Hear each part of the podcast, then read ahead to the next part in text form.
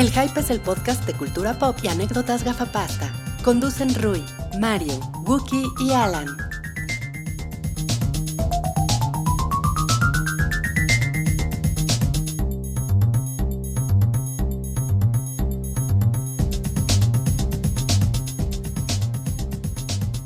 Hola a todos, bienvenidos al episodio 205 del Show del Hype, el podcast de cultura pop que semana a semana hacemos eh, sus anfitriones. Yo soy Wookie, está conmigo Ru, Hola. está Salchi. Hola. No está Mario porque se fue de viaje el desgraciado a, a San Diego. Qué mal ir a San Diego en esta época y no en la Comic Con, ¿no? Sí. Ya si iba a ir a San Diego, pues si hubiera esperado al año que entra en la Comic Con o algo.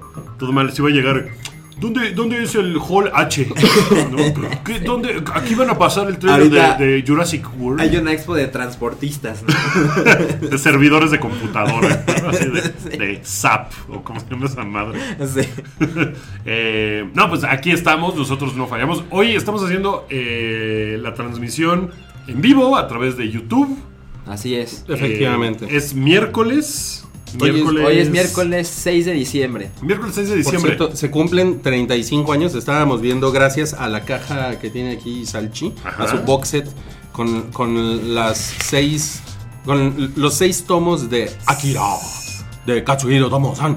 Y estábamos viendo que el 6 de diciembre de 1982, hace 35 años. ¿sí, Salió va? a. No, no, no. eh, ca- es cuando explota la bomba. Ah. de, en Tokio, que es la que crea. Bueno, Neo después Tokio. sobre eso. Ajá, exacto. Oh. Se crea Exactamente. Tokio. ¿Qué tanto trae la caja, Salchi? Se ve muy, muy completa. Trae. O sea, trae Es la no. película, supongo. No, no trae la película. ¿Qué?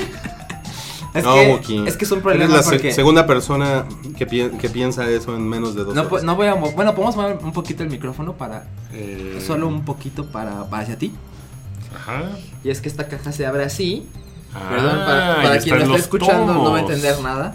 Pero en, en el video ya vi la caja y trae los seis tomos del manga. Ok. Y trae un libro inédito de arte. Ok, ok. Y trae un parche que... No, no se va a ver el parche ni modo. El parche Sí, está pegado no. ahorita a la caja. Pero Ah, el parche es pues para que lo pongas en tu ropita. Ah, ya lo vi, está muy bonito. Está bonito. Muy bonito. A ver, ciérralo si quieres. Ah, gracias. Ahí está. No, y ya, pues, y qué, la caja mamona. qué buena Navidad, ¿eh? Te, te diste. Sí, un- un gustito. ¿Qué, qué, qué se van a...? Tú, bueno, tú ya te diste tu regalo de Navidad, evidentemente. ¿Tú, Rui, te vas a dar algo de regalo de Navidad? Eh, pues yo espero darme pues unas... Piensa bien lo que vas a decir. Porque esto está grabado. Y Ajá, tú sabes O sea, cómo si están- dices, si dices sobada, no, te- te- se va a poner mal esto. Y tú sabes que si los audios quedan grabados, luego va a llegar alguien a decir que tú dijiste Ajá. hace tanto tiempo. Tienen, tienen razón, sí es cierto. No, pues yo no tengo pensado darme nada. de- Nada. No, no te vas a dar nada de Navidad. Está bien. Sí, no, no, no, nada, ¿eh? Nada, pero miren, me estoy tomando una cerveza, la de la rubia superior. Y a mí nadie me va a preguntar. si- Ah, tú, sí, ¿tú tú, qué? tú qué te vas a, a- No, pues- ¿Cómo te vas a consentir? Pues mira, no, no sé porque no he visto cuánto cuesta, pero me gustaría mucho darme la caja de Blu-rays de la temporada de Twin Peaks. Porque la, la original, la, la de The Complete, ¿cómo se llama? Eh, Eh, no sé, pero tú la tienes. Yo la tengo, se la había prestado a un amigo y me la acaba de devolver. Ajá. Es una de las cosas, o sea, es uno de los objetos más Sí. bonitos que tengo. Sí. Está cabronamente hermoso. Sí, la caja, cómo vas pasando etapa por etapa. Trae eh, material inédito, trae un montón de cosas. Trae Firewalk with Me con comentario, trae un montón de cosas. Entonces, después de verla, dije, sí quiero la de la temporada Claro. nueva. Mira, yo me compré hace mucho la temporada 1 y 2 cuando la vendían por separado. Ajá, Y luego salió la Golden Box. sí. Y yo, ¡ay, no! No me la voy a comprar otra vez. Y traía cosas extra. Y luego salió la que tú tienes. Y dije, no mames, ahora sí me la debo. Porque además es Blu-ray. sí. Y dijiste, Anuma. Ah, no ma. Pero seguramente en unos años va a estar la que tú tienes. Más la otra. Más la de Return. Es en una sola posible, cajita. es posible, pero ya, o sea, Ya está quieres. muy bonito esa onda. O sea, sí, sí está como para un mes dedicarle a Twin Peaks otra vez todo. Sí. Estoy medio leyendo el libro de Mark Frost, Ah, que, que tiene unas cosas bien extrañas no. y bien interesantes. Como porque debe de ser. se Ah, cruza con una cosa que me gusta mucho, que es eh, el viaje de Luis y Carol.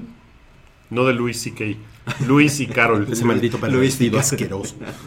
De Berryweather Lewis y, y, Ajá. este, y William Carroll, este, William Clark. Carroll. Ah, sí, sí, sí, Clark. sí, sí, sí, no Carol. Eh, Anuma. y resulta que, que Twin Peaks tiene que ver con los, con los indios. y- Anuma. Ajá, se pone súper bizarro todo ahí, pero bueno, eso es lo que quiero. Eh, Mira, te, te pusieron aquí, Wookiee se transforma poco a poco en el vocalista de System of a Down. Ay, qué cabrón. wake up. ¿Cómo se llama Eh, No me sale. Así va a empezar cada episodio. Pero vámonos a la encuesta de la semana. A eso iba yo, porque una de las encuestas que hicimos era de cuál va a ser el juguete más hot de la temporada. Sí, y la otra encuesta no nos interesa. Ah, ¿verdad? No es cierto. No, es que No, Salchi no. ganó el Voy a argumento. hacer ¿eh? otro berrinche. La, la de- la democracia, miren, la democracia está anda anda mal, anda Anda- malita, anda malita, la pero- democracia últimamente, pero no aquí. No aquí en el, en el hype le decimos a la democracia Anuma. Renueven sus, sus INES al año, antes del año que entra para votar. A lo mejor sí, democracia. uno de- Ah, no mames, fuera- yo acabo de renovar el mío. A lo Ay, no mejor si mames. uno de nosotros fuera un candidato independiente tendremos futuro, ¿no? Deberíamos de haber hecho la encuesta. Si, si uno de nosotros fuera candidato independiente, ¿por quién votaría usted? ¿No? No, Esa pues es ya, una buena ¿no? encuesta. La esa es la encuesta de la próxima La semana. de- o sea, si nosotros fuéramos los tres candidatos No, los cuatro. No, pues los cuatro. Mario, Mario vamos a incluirlo. Mario. ¿Quién es Mario? Ah, es así. Y ahorita se aparece Mario y dice, Anuma. No, pues miren, estoy buscando la, la encuesta. Una de las encuestas de la semana fue Ajá. si Marvel eh, debería de tomarse unas pequeñas vacaciones. ¿No? Después de su Infinity War. Después de su. Sí, después de 10 años, casi, que se van a cumplir el próximo año, ¿no? Ajá. 10 años de, De películas. de películas de la, Y- de la fase 1 a la 3. ¿no? Ajá, y Salchi quería que se detuvieran por 10 años. ¿No? Eh, Esa era como la. Salchi, La que idea. bueno, a mí me pareció un poco exagerado. A decir así lo menos. Ajá, Salchi Un se, poco exagerado. nos- Se, nos molestó. Ahora, ahora Salchi lo escucha y lo piensa Sí. y se ríe porque dice. Dice Anuma. Yo dije eso, Anuma. Entonces, em, y la otra opción era pues, que, que le sigan así. Solo había dos opciones. Sí, Ajá. que se tomen un break o que le sigan. Y ganó que, le- que se tomen un break 62%. No Pa, pa, pa, pa, qué pa, pa, cabrón. pa, pa, pa, parara. Bueno, Ahora, pues, pa, pa, pues ya. Marvel, ya, ya escuchaste 10 años La sin gente películas. habló. La la gente habló. Ahora- 203 votos. Oye, ahorita que estoy viendo la imagen que seleccionaste para esto, ¿vieron una eh, una de las páginas de Teen Titans, creo, ¿cómo se llaman? De que hace Humberto Ramos, que puso las torres de satélite, No, puso a pelear a los New Teen Titans o Teen Champions. ¿cómo Ajá, se- no, Mario, pues- Mario sabe eso. Los, los Teen Titans son los titanes de ojalá. Los- no, los, los Teen Titans son de DC, ¿no? Estos creo que son los New Champions o los Teen Champions. Pero los puso a pelear en las torres de satélite, lo Ay, cual me pareció un detalle. Los muy New chingón. Champions on the block. Los New Titans son como unos pachucos adolescentes, ¿no? Piri, pi, pi, pi, pi, pi, pi. Ah, New y, la otra encuesta de la semana fue Ajá. esta Navidad. Órale, dice esta Navidad. Esta Navidad. El autocorrector. Esta Navidad, el artículo de juguetería más geek, ñoño, cool será. Cuatro opciones: el Porg que hace ruiditos, la espada de Wonder Woman, el Funko de Eleven o el Risk de Game of Thrones. Ganó el Risk de Game of Thrones. No, pues. 35%. Después el Porg que hace ruiditos, 33%. La espada de Wonder Woman y el Funko empataron. Sí. Oye, pero al 16. Funko le sale mermelada, ¿no? Por la nariz. Eso estaría, estaría chingón. Estará bueno. Estaría padre. Mermelada. Leía yo algo de, ¿por qué esa pobre niña cada que le empiezan a sangrar la nariz, nadie hace nada? O sea, dejan que sangre. Un Kleenex, ¿no? Ajá, o sea, es la manga así de te oye, amiga. acostumbras, ¿no? Es como sí, cuando un pero- amigo siempre está con su novia que sabes que no le conviene, pues ya ni le dices nada, ¿no? Mira, Acabas de comparar a la novia que no Si le yo le- conviene si yo con- le- No, pero con si siempre unos sangra la nariz, pues dices, pues bueno, pues ya. si yo viera a, a- a esta niña así que de repente le empieza a salir sangre por la nariz, Ah. le diría, Anuma. Ay, qué fue. Anuma, el podcast. Anuma, el Anuma. podcast, sí. No, pues ese fue nuestra interesantísima sección, las encuestas Me gustó mucho, semana. eh, me gustó. Padrísimas, ¿eh? padrísimo. No, hombre. Como se podrán dar cuenta, no tenemos temas y por eso estamos como... Esto va a durar 30 Ah, minutos. Ustedes más. no, no lo ven, pero detrás de la cámara está nuestro productor haciéndonos así. Que en tele, el lingo de tele es alárgalo, alárgalo. Sí. Porque todavía no vamos a comerciales.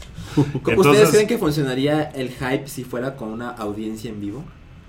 eh, de hecho, algún día hemos pensado en tener una audiencia en vivo. O sea, en hacerlo en lugares eh, pues, públicos, en algún bar, en algún café o algo así. Sí. Y tener una pequeña audiencia ahí. Eh, si a usted le gustaría ver eso, vote, llame ahora. ¿A dónde tienen que llamar, Rui? Al 01800 Anuma. Oye, no mames, un, un neonazi nos estaba poniendo mensajes de odio. Ay, qué Ahorita. bien, qué padre. Ah, Sí, ¿sí? ya lo, ya, ya, lo, ya lo baneamos. Es- espero que no se vuelva a meter. este- Órale. No, Bueno, ya que llegaste a los. Sí, puros insultos, ¿no? ¿Pero ¿De qué se trata? ¿Por qué nos insultan? Ay, no mames, es un neonazi. sí, es lo- un, es un neonazi. Bueno, ya cuando llegas al Somos- neonazi que te insulta, sabes que estás haciendo bien las cosas, ¿no? Pues so- solo somos unos, unos señores ya, este, Ya. Sí, este podcast. pasadones, ¿no? Que, que no escuche, pero está lleno de odio también. Ahorita Rui nos va a hablar del odio que, que sienten. No, ¿por qué? ¿No? Sí, bueno, un poco, un poquito, un poquito. Un poco de odio. ¿Quieren, ¿Quieren odio? ¿Quieren odio?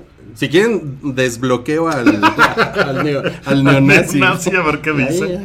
No, vámonos No, a. Vámonos a, a- a los temas de la semana. Un neonazi, Anuma. Neogeonazi. Muy bien, ¿eh? Están padres los, los Neogeonazi. No mames, qué tonto. No, está muy intenso el nazi, ¿eh? Eh, la verdad es que esta semana hay pocos estrenos. Todo está ahorita en pausa. Sí, Porque viene de Last Jedi, ¿no? Entonces es una. O sea, es un vendaval. estamos a una semana. Una semana. Anuma. Pi, pi, Qué pi, cabrón. pi, pi, ¿Tú la vas a ver en función de medianoche? Yo la veo en función de medianoche, sí. De hecho- sí, no me aguanté las ganas y dije, no, ya la chingada. Luego la veo en IMAX, lo que sea. Pero ahorita no, la tengo que Rápido, ya. una- un aviso parroquial que creo que ya habíamos dicho. El, el episodio 206 del podcast va a ser en viernes, justamente porque todos vamos a llegar ya bien eh, cenados Sí, como Star que Wars. no tenía caso hacerlo el jueves, cuando No. a lo mejor todos no habíamos visto Star Wars. Ustedes a lo mejor no habían visto Star Wars. Entonces lo vamos a hacer el viernes. Todavía no hay hora, creo. Va a ser en la noche. Va a ser en la noche, ok. Pues, Sí, en Porque la, noche. la- la salchicha va a ir a un, a un horario. Yo que- voy a la función de las 6.40. Ah, Entonces ok. sí va a ser como hasta las 9, 10 de ¿Cuánto la dura? noche. De la ciudad. Dura dos horas y media, dura un chingo. Sí, dura un Ah, chingo. güey. Sí, güey, vas a llegar bien tarde. Entonces, yo Entonces creo que va a ser como a las 10, 10, 10 y media. Ah, no, Entonces. Y, bueno, hoy es miércoles, hoy no es el día oficial del show del hype, pero mañana hay muchos eventos navideños y yo voy a ir a ver el básquetbol y pues como que se juntaban muchas cosas. Así es. Por eso lo estamos haciendo, pero siempre, recuerden, es en jueves. Hoy nomás fue porque mañana hay muchas cosas y la próxima semana en viernes para que todos ya hayamos visto Ajá. eh, de y sí, sí va a ser con spoilers. Eh, si Sí, se quieren ahorrar los sí. spoilers, pues ya descarguen el podcast después el domingo o el lunes. Sí, pero van a tener todo el jueves y gran parte del y gran viernes. parte del Para viernes. poder segu- en vivo. Seguramente muchos de ustedes la van a ir a ver en vivo. Eh, un saludo, un saludo, un saludo a Valeria Tapia, quien dice. He escuchado sus podcasts desde esta semana, apenas los descubrí y son súper chidos. No ¿Ya ves? mames. Miren, qué, diferen- qué diferencia a neonazi. recibir un comentario positivo. ¿no? Y es a un una neonazi, chica. güey. A un neonazi. Es una chica, no mames. A un neomorenazi. Híjole. Bueno, Es el una problema- chica. Trátenla bien en el chat, cabrones. El problema de haber hecho este programa en miércoles es que nos perdimos Sí, el trailer. el trailer nuevo, el primer avance de Jurassic World Pi, pi, pi, pi, Fallen pi, pi, Kingdom. pi, Fallen pi, King- Es un título, es un subtítulo extraño para Jurassic Park. Está como muy largo y está como Kingdom. muy... A ver, una, una, una pregunta así como recapitulando. Eh, la nueva Jurassic World se llevó a cabo en cuál isla? ¿En la isla Nublar. Nublar o en, o en el sitio B? ¿Saben? No, yo, yo creo que es... ¿Es en la eh, Nublar? en Nublar, sí. En- en la la- verdad es que no, la no que me sucede acuerdo. Se supone... En la que sucede Jurassic Park. Se supone por lo que he leído que va a seguir teniendo continuidad con Jurassic Park. O sea, con las originales, porque va a volver a salir Jeff Goldblum. Ah, él es el lazo. No sé si va a ser un cameo nada más o si va a tener un personaje, pero el Él- güey va a volver a salir. Él no sale en Jurassic World, ¿verdad? Él no sale en Jurassic World. Con que no se haga como en Thor Ragnarok, ¿no? Híjole, Así. como que no, como que ya no necesitamos a Jeff Goldblum, ¿no? Pues digo, si es un guiño ahí, pues está padre. Y su personaje era estaba chido, ¿no? Era, era muy No, chingón. era muy chingón Era muy en chingón, Jurassic pero Park. solo en la primera. En, en Jurassic World es cuando tiene a este Sí, hijo, pero ahí hijo negro, raro. ¿se Hija. Era, era una Hija. hija. sí. Que era así como una historia que no tenía mucho sentido. Y que la chavita hacía gimnasia y entonces le parte la madre a un velociraptor haciendo gimnasia. Es que esa película es mala. Es muy mala, güey. O sea, de mala. las películas de Spielberg puede que sea la peor, ¿no? ¿Cuál? Sí. Jurassic Park 2. Jurassic Park. yo- Ah, o sea, sí, miren, miren, gracias a Uy, El sí. Ramble, que dice aquí que desde Jurassic World dejaron claro que es la misma puerta del parque de hace 20 años. Sí, de hecho, Lo que hay pasa es una... que es como Jurassic Park 2. Es decir, es como si la 2 y la 3 de No hubieran los 90 existido. No existieran. Y Jurassic World es como Jurassic Park 2. Sí, ¿Cierto? Así sí un poco, porque recuerdo. sí es, o sea, sí tiene continuidad con Jurassic Park. Con Jurassic Park, o sea, sí. sí, tiene ahí- Con Jurassic World. sí, pero como no es un, malas. o sea, no es un, re- es un reboot, no un remake. Sí, Ahí está la Ajá, diferencia entre reboot y remake. Pero Jurassic World, no, Jurassic, no, no, The Lost World, The Lost World, The Lost World. The Lost World, Ajá. que es la 2, Sí. se lleva a cabo en el sitio B. Sí. Ajá. Entonces, por eso no hay como no problemas de parque. continuidad. Que ¿no? se inventan así padrísimo de. Ah, ¿tú creías que todo lo hacíamos ahí? No, no, en realidad hay otra isla. Ahí es donde hacíamos todo. Miren, nos están poniendo aquí, Francisco, ya no necesitamos más Jurassic Park. ¿Ustedes qué opinan? Miren, yo creo que yo soy el único de la mesa que yo adoré Jurassic World. Muy A mí me cabrón. gustó un chingo también. ¿Ah, sí? No mames, a mí me gustó un putero, un putero. Yo, yo adoro a la primera, como todo mundo.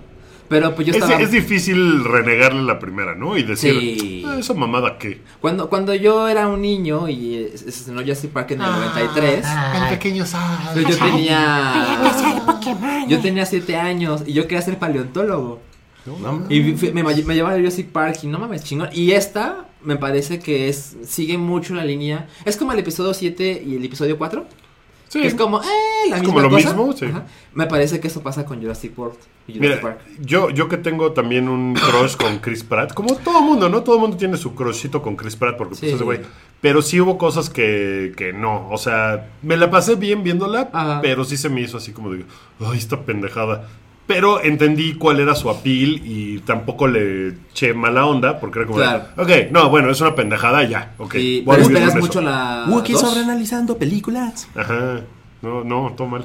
Eh, O sea, todo mal tú, güey, que ya... ¿Dónde No, quedó ese Wookiee inocente? Que, que se divertía con un valero. odio, Con odio. una memoria. con El con Wookiee del 8. El Wookiee. el- Oye, a ver, a- antes de que nos digas, nos comenta aquí Martín, gracias por el comentario, dice que Jurassic World mencionan lo de San Diego como el evento. Ah. Entonces, realmente sí está conectado con todas las películas. No es, no es nada más como que no sucedió de Lost World, sino que sí. Ah, la verdad es que yo solo la he visto en el cine. Sí, La yo la, vi, otra vez. yo la vi una sola vez. Ya. La vi hace poquito, en la tele le estaban pasando Ajá. y vi la escena que nunca había yo visto eh, con los... Porque me salí al baño porque tenía ganas de hacer pipí. Pipí o popó. pipí. Eh, porque me había tomado un refrescote antes. Entonces me había yo perdido la escena en la que el hindú, que es como el CEO del parque, se sube a un helicóptero y luego se lo... ¿Qué? Eh, se lo comen unos eh, pterodáctilos. Ah, Sí. No, that's accurate. ¿Sabes? ¿Por Yo qué, no- güey? ¿Cómo, o sea, ¿cómo, cómo sabes que es hindú? A lo mejor, a lo mejor el tenía un... No, o sea, ahí se ve el... ahorita entra y te dice, mira, Wookiee, tú estás equivocado. En realidad, yo soy af- afgano y, y, y practico la religión Sikh. Es afgano, pero habla como alemán. Soy el extraño afgano alemán. Me llamo Fritz. Es que aprendí español en Frankfurt. Bueno, espero que la película esté, pues, como toda secuela, más grande. Hay un teaser por ahí que sacó Sí. Chris Pratt eh, con, con Bryce Dallas Howard. Howard. Ay, que a mí, a me- a- a mí ella, ella me gusta toda ñora, güey. se ve súper ñora, pero es bien guapa. Eh, donde ellos están huyendo como de una explosión volcánica y todos los dinosaurios están huyendo junto con ellos. Y está bien padre. O sea, sí se ve así como de, ay, güey, o sea, se va a poner choncho. Pero también hay una parte donde está Chris Pratt con unos velociraptors bebés. Que es como de. No mames. Y la gente de, va a hacer, neta. Ajá, o sea, es como de. Y el velociraptor. La verdad es que eh, todo eso de... Ahí está el GIF de la semana, ¿eh? No, no, no, no. Eso no El me, Velociraptor bebé no, de me- no me pareció. Es, es que Eso no como me que parece. como que es lo, es lo más lo más tonto de la película es Chris Pratt se puede comunicar con los velociraptors. La Es verdad es que eso, eso sí es bien estúpido. Ya los la entrené. Sí, eso es una cosa Sí, mega ¿no? estúpida. Sí es pendejón, pero es varaz al mismo tiempo. Es como, ay, güey, no mames, alguien puede hacer eso. Pues miren, si se les ponen duros los pezones cuando ven a Chris Pratt, a lo mejor sí es badass. A mí me parece más pendejón. ¿Sí? Sí. Sí, sí, la verdad es es ¿También a una- ti te parece Me pendejón? parece una cosa sí mega está, sí está pendejón. Sí está pendejón. Está, está bien, ok, va, pero es mega estúpido. No, yo, a mí, yo sí les creo, ¿eh? Ah, sí, Yo sí, sí, sí, yo- sí, yo claro. creo. Oye, bueno, y preguntan aquí, Salchi, que ¿por qué no perseguiste tu sueño? Porque. No, no recuerdo por qué. En algún momento quise ser abogado. No mames, ¿tú qué quieres ser? ¿Astronauta? ¿Tu bombero? ¿Tu abogado? abogado. Sí.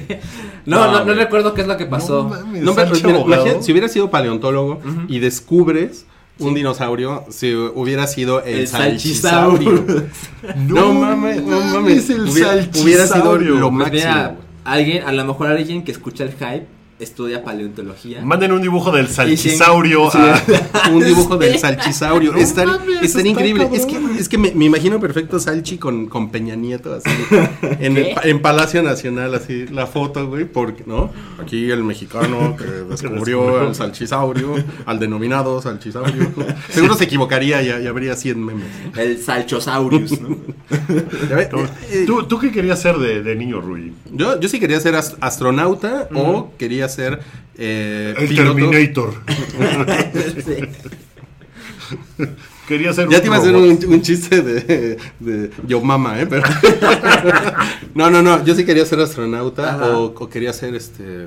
Pues piloto de. De, De la de avión de guerra, sí, sí. Mm, Sí, de. ok. Ah, O tú sea, querías matar gente Gun. en aviones. Sí, ti- tipo Top Gun. Yo quería. No, yo quería nada más este aven- aventar bombas sobre este terroristas eh, escondidos en las montañas. No, pues obviamente, pues era así, echar todo el desmadre. Claro, claro. ¿Y tú? Yo, yo quería ser por un programa que solamente tú te acuerdas y estoy seguro que nadie aquí se va a acordar, que se llamaba Fantástico Animal con Fito Girón.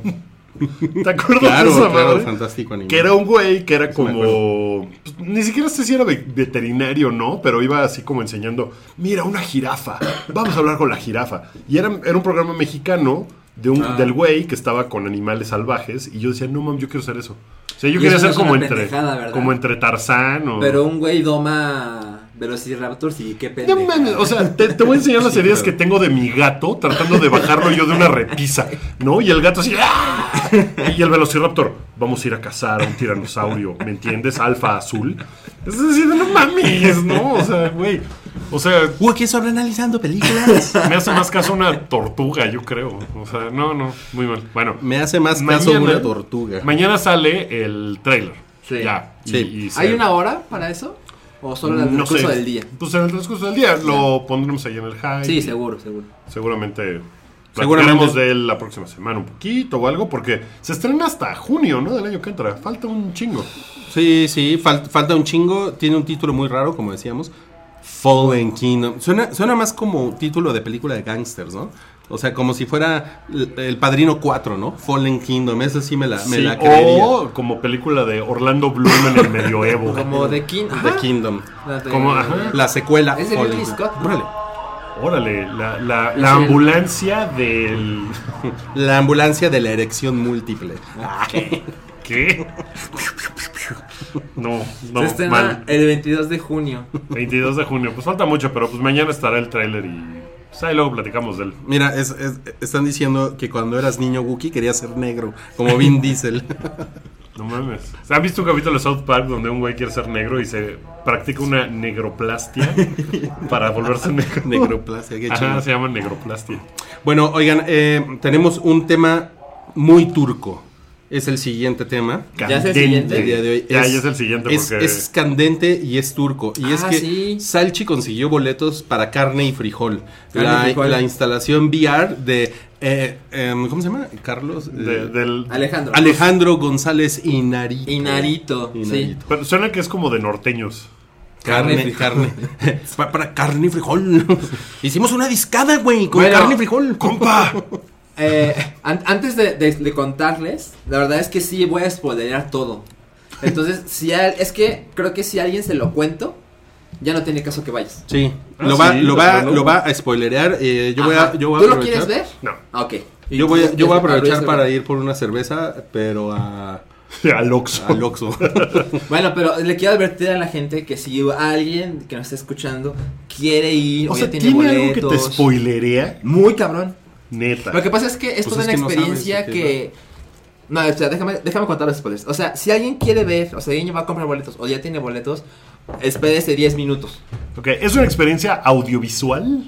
Sí, ¿O, o, o cómo es? Lo que pasa es que te lo, está en tal misterio todo, todo lo de carne y arena. Bueno, para quien no sepa, lo de carne y arena es una instalación eh, coordinada y dirigida por Alejandro González Iñárritu. Ganadora del Oscar. Lubeski, ganadora de un. Oscar, y Narito.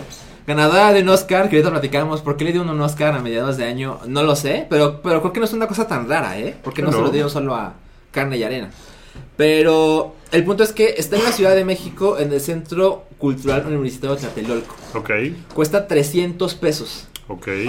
Y solo puede pasar una persona a la vez.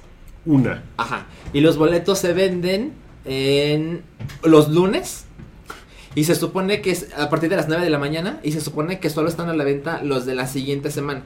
Ok. O sea, el lunes a las 9 am están los boletos de hasta el siguiente lunes. ok. Pero eso es inexacto porque yo compré mis boletos en el puente del 20 de noviembre y lo vi el, el domingo. Ok. Entonces el domingo fue como 4 de diciembre, ¿no? Entonces si se dan cuenta es más de una semana, son dos Sí, semanas. 3 de diciembre fue. 3 de diciembre. Entonces para que tomen sus, Sus sus precauciones. precauciones de yo me quiero meter y ya no hay boletos. Y para que no vayan a llegar así de huevos a la tequilla y digan, No. Anuma. No, no. No hay boletos, Anuma. Ahora, habiendo ya aclarado todo esto, yo tuve la suerte de conseguir su boleto. Yo creo que influyó, o sea, yo tengo como un mes buscando así, me puse un recordatorio en mi teléfono de lunes a las 8.30, recuerda comprar los boletos de esta madre. Y me conectaba a las 9, Y ya no había. no, ya no había boletos. O había un boleto así el lunes a las 11 de la mañana. Y dije, no, pues no puedo. Entonces yo creo que influyó el puente, como que la gente estaba dormilada el lunes 20 de noviembre y, me metí lograste. y ya había, bueno, bueno, total, fui y lo que les voy a contar absolutamente arruina la experiencia. Eso es solo para quien no quiera ir. El punto es que te O presentas... sea, te arruina la experiencia. no, te arruina De- la experiencia de si tú planeabas ir, cuando te cuentan qué es, Dices, no. mucho, mucho, mucho se arruina. O sea, si hay carne, ¿te dan No, carne? No, ¿Está buena? Frijol. no, tampoco hay frijol, hay arena. Sí hay arena. Si hay arena. A ver, les cuento. Te dicen que llegues 45 minutos antes. Cuando yo llegué al Centro Cultural Universitario, me di cuenta de que como cada 10 minutos el lugar temblaba muy cabrón. Bueno, y cuando llegas hay pedazos de muro, bueno, de barda metálica que realmente estaban en la frontera entre México y Estados Unidos. Se los trajeron. Que también, fun fact, lo usaban para el estacionamiento, bueno, para, ¿cómo se dice? Cuando aterriza un helicóptero Ajá. en Vietnam, lo usaban eso para amortiguar el Ok. peso. Bueno, esos mismos trozos los trajeron a la instalación para que como que te pongas en contexto. Cuando llegas te dicen que no era necesario que llegas tan temprano, pero que solo lo dicen, así nos nos dijo, porque México. No tienes que llegar 45 minutos antes. Pero te lo dicen porque todo el mundo, si no, llega, Llega tarde. media hora después. Ah, bueno, ya, esperé un poquito más, la la la. No puedes pasar con nada, nada, nada, nada, así no. Te, te desnudan. No, no, no puedes pasar con mochila, ni con bolso, ni nada. Si no es Ice White Shot. Eh, y de hecho, me, me, dije- me dejaron pasar hasta que pagué mi teléfono. Ok. Bueno, entonces ya entras y lo primero es, un, es una habitación muy pequeña, donde, pues como un museo, así, letra blanca, fondo eh, está en, en la pared negra, y explica a Iñárritu por qué hizo lo que hizo y que conversó con eh, indocumentados centroamericanos y mexicanos que intentaban cruzar a, a Estados Unidos y a través de sus historias, él creó todo lo que estás a punto de experimentar. Ok.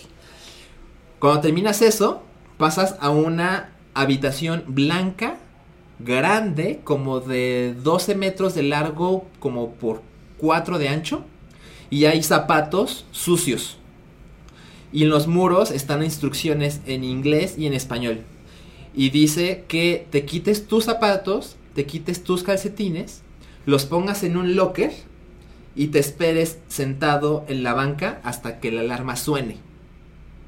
El lugar es muy frío. Y pues está rodeado de esos zapatos que, que ahí te dicen que es de indocumentados reales. Que o, cruzaron a Estados Unidos o murieron en el intento. Esos zapatos los recolectaron y los pusieron en instalación. Después de estar así unos 4 minutos, suena la alarma y ya pasas a la siguiente habitación. La siguiente habitación es mucho más grande, como de 30 por 30 metros. Es cuadrada, la verdad. Y está, el piso es arena, solo arena. Y hay una, entras por una esquina. Y en la esquina opuesta hay una luz roja intensa. Y en medio de la, de la habitación hay un, está el VR. Porque es este VR que te pones el visor, pero que el cable que lo lleva a la computadora está en el techo, por así llamarlo. Ok. Entonces, y hay, hay dos personas, dos hombres en mi caso, que eh, solo están ahí para asegurarte de que no te pegues en, la- en las paredes. Porque te ponen el visor, te ponen una mochila, que quién sabe qué traiga porque está pesada. Es, eh, creo que es una computadora. Ah, ok, esa Sí. es la computadora, ok. Y lo único que te dicen es, te vamos a dejar caminar, porque pues cuando tú ves la experiencia VR vas a ir a donde se te pegue la gana, pero cuando sientas un jaloncito, y es un jalón así súper leve, es para que sepas que te, vas a que te debes detener porque estás a punto de pegarte con una pared, Ok. porque como estás el visor no te das cuenta. Y es lo único que te avisa. Ok, entonces ya, te dice, bueno, vamos a empezar. Y cuando empieza, el VR se ve muy cabrón. O sea, yo he usado VR como tres veces en la vida. Y este es por mucho el más avanzado. Y, y cuando inicia es en, estás en el desierto, de noche. Y en el desierto a los- escuchas a lo lejos, pero cómo se va acercando unas voces en español. Y no entiendes mucho de lo que se dice. Y de repente un güey empieza a decir, apúrenle, chinguenle. Ahí vienen, nos tenemos que dar prisa. Cosas por el estilo. Y luego esas personas se acercan. Y las personas, cuando estás como a esta distancia, como a un metro, se ven cabronamente realistas. Muy, muy, muy cabrón. Y es un grupo de unas 7, 8 personas. Y uno de ellos, una de ellas, trae un bebé. Y hay unos niños y hay hombres y mujeres adultos, como de... Ponle que hay entre 18 y 45 años. Y todos hablan español. Y de repente una señora, tú estás en medio, tú te acercas y te pones atrás de quien quieras. Puedes estar tan cerca o tan lejos como tú prefieras. Yo preferí tomar cierta distancia para poder ver toda la experiencia, para sentir que no me perdía nada. Pero de repente se escucha el, un helicóptero. Es de noche, recuerde. Y la luz del helicóptero te ciega. Y cuando el helicóptero llega, te ponen los audífonos, olvide eso. Entonces tú escuchas, todo escuchas en los audífonos. Pero cuando llega el helicóptero, se encienden los, los ventiladores de la habitación. Y como tú estás en el desierto descalzo, todo se complementa de tal modo en que están tus pies verdaderos sobre la arena, estás en un desierto VR, están los helicópteros VR y está el ventilador en la vida real. Entonces todo se complementa y te involucra muy cabrón. Entonces llega la patrulla fronteriza y los detiene a todos. Y les empiezan a interrogar quién es el pollero, por qué están aquí. Los empieza a someter, los apuntan con un rifle, se empiezan a poner violentos. Pero tú interactúas, no, no interactúas con ellos, solo estás con ellos. Pero es como si fueras invisible. Ujú. En algún momento me acerqué muchísimo al rostro de una mujer y ahí ya te das cuenta de que pues, está el truco. No es tan realista como uno quisiera. Pero como a un metro se ve muy cabrón. Bueno, resulta que uno de los policías de la, o sea, de la, de la policía fronteriza se pone muy loco y empieza a exigir que le digan quién es el pollero. Y la gente guarda silencio. Solo para que sepan, se, no- se nos cortó la, la transmisión, pero a ver si ahorita volvemos. Ok, tú, tú, tú sigue, sí. Ok, bueno, entonces en ese momento la gente guarda silencio y dicen, es que no podemos decir quién es el pollero porque si decimos nos matan. Entonces como que este güey, el policía fronterizo, como que cambia su método y empieza a poner a los hombres a formar una sola fila porque sugiere que el pollero es hombre. Entonces voy a inspeccionar uno por uno a los hombres y los hombres hacen una fila Y tú te- igual te sigues moviendo por donde quieras. Y la fila se hace junto a una de las patrullas. También le traen un perro, por ejemplo. Y los helicópteros están siempre sobre ti. Y cuando empiezan a hacer la fila, empiezan a interrogar a uno de los hombres y eh, le hablan en inglés. Y este hombre le contesta en inglés, pero con un inglés latino, pero Ujú. perfecto. Y le dicen, ¿tú por qué sabes inglés? Y él le dice, I'm an attorney, this is my home. Y en ese momento, uno de los policías, el que se pone más intenso, te apunta a ti, el espectador, en este caso a mí, con el rifle y te ciega con la luz y te dice que tú quién eres y tú qué haces ahí. Y yo dije, a lo mejor me puse en medio, ¿no? A lo mejor era el güey que está atrás y me moví de mal. Y tú dijiste, ah, Ah, no, ma. Entonces volteé para atrás y no, sí me estaba hablando a mí. Y ahí es cuando por fin interactúas tú con esta cosa. Y dije, ay, a ver, si me muevo, ¿me sigue? O se va a quedar como tarado apuntando a... No, sí te sigue, te sigue cabrón. Me moví como unos, no sé, 5 metros y te va siguiendo. y te dice que te detengas y que te quedes en tu lugar. Y en ese momento es como todo se llena de luz blanca. Y aparece el desierto de día. No hay nadie a tu alrededor, no está el perro, no están las patrullas, no está la policía, no están los indocumentados. Y se ve el, así hermosísimo el desierto. Se ven los pájaros, se ve el amanecer. Y ahí se acaba. Eso dura como 10 minutos, nada más. Es muy, es muy poquito, ¿no? Es muy breve. Mira, nos puso David Malváez. Suena a polleros de Ride. Pues sí, algo así. Polleros de raid. Ahora, cuando eso termina, pues ya se acercan contigo los dos hombres que les dije al principio, los que te ponen en el equipo. Y te dicen, eh, eh, por favor, pásate a la puerta de al lado de la que entraste. Ahí tomas tus zapatos y sigues las instrucciones. Bueno, llegas a una habitación que es mucho más pequeña, negra en este caso, la primera blanca. Y tomas tus zapatos porque las habitaciones están conectadas. El locker donde dejaste tus zapatos está conectado por el otro lado. Mm. Entonces hay unas toallitas para húmedas para que te limpies los pies de la arena. Tomas tus zapatos y te esperas en la banca hasta que suene la alarma. Y cuando suena la alarma ya puedes pasar a la siguiente habitación. Entonces ya, me esperé, eso duró un poquito más para, para poder avanzar. Y ahí, en cuanto entras, es solo un pasillo, como de unos... Yo creo que unos 20 metros. Y en ese pasillo te puedes asomar del lado izquierdo y está otra vez estas láminas metálicas que usaban para como frontera entre México y Estados Unidos, pero tiene unas eh, unas fracturas. Y te asomas y puedes ver a la siguiente persona que está usando el billar ahora, porque recuerden, es uno a la vez. Entonces ya sigues el pasillo y cuando llegas al final te encuentras como con 7, 8 pantallas. Y lo que te dicen es que te van a presentar los casos de personas que como las que acabas, con las que acabas de estar en la realidad virtual, ellos intentaron cruzar a Estados Unidos desde México o Centroamérica. Y en esas pantallas es únicamente el rostro de ellos o de ellas y la cámara se acerca y se aleja. Se acerca y se aleja. Es todo lo que pasa. Y en sus rostros, encima, está su historia en texto. No tiene ningún audio. Mm, ok. Y ahí te dicen así, Alejandra, 22 años, México. Eh, o Carlos, 19 años, Honduras. Y de todos esos casos, de los 7, 8, solo hay uno que es mexicano. Los otros son de Honduras. Y te das cuenta de los horrores que la gente pasa. O sea, para que tú te atrevas a cruzar el desierto ilegalmente, es porque tu vida es mucho peor.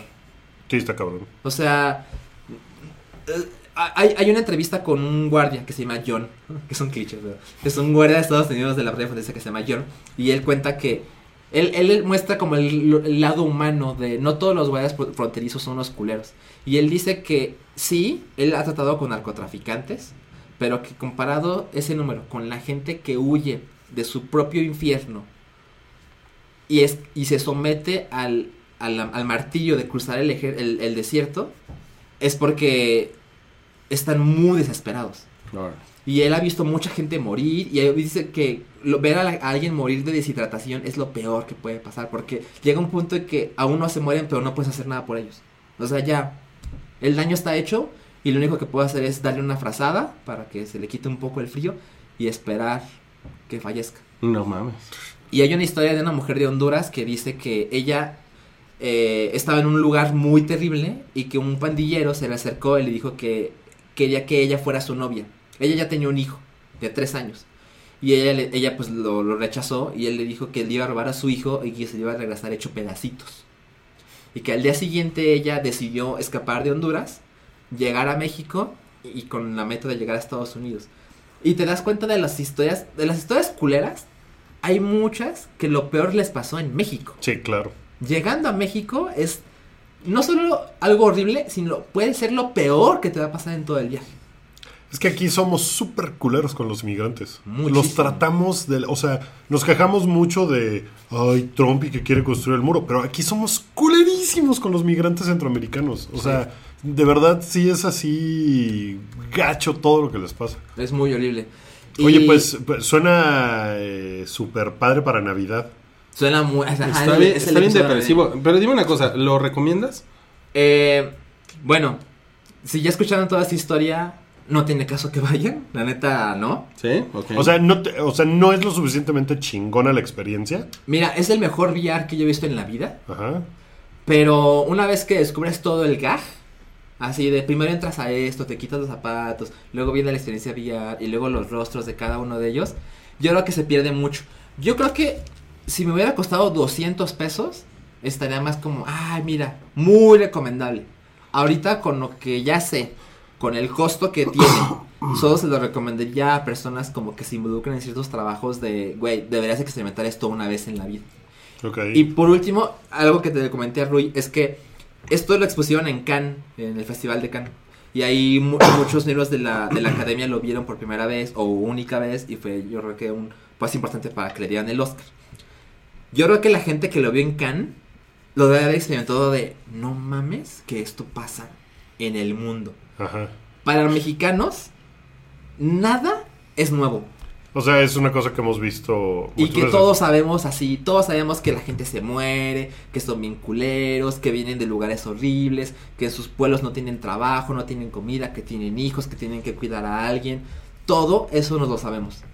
Pero me imagino que alguien en el extranjero debe estar horrorizado de no. Es que la gente se tiene que enterar de eso. Nos preguntaron cuánto dura otra vez. Dura 10 minutos, ¿no? Como 10 minutos el VR. El VR. Pero todo, o sea, de que llegas. Yo duré como unos 45 minutos. y nos están preguntando que cuánto cuesta 300 pesos por persona. por persona.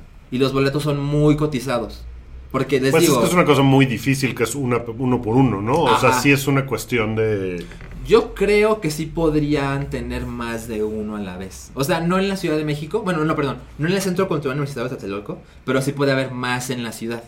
Pero evidentemente esto ha creado un hype de que la Claro. gente dice, no mames, tengo que aputar, apurarme para comprar los boletos. Nos dijo el, el encargado de que les ha ido tan bien. No sé cuándo iba a acabar. Pero que les ha ido tan bien que lo extendieron hasta agosto. Ok. Oye, ¿y sabes si ese dinero le hacen algo? ¿Lo donan? A, No sé qué se hace con ese dinero. a mí, o sea, es una cosa que me gustaría saber.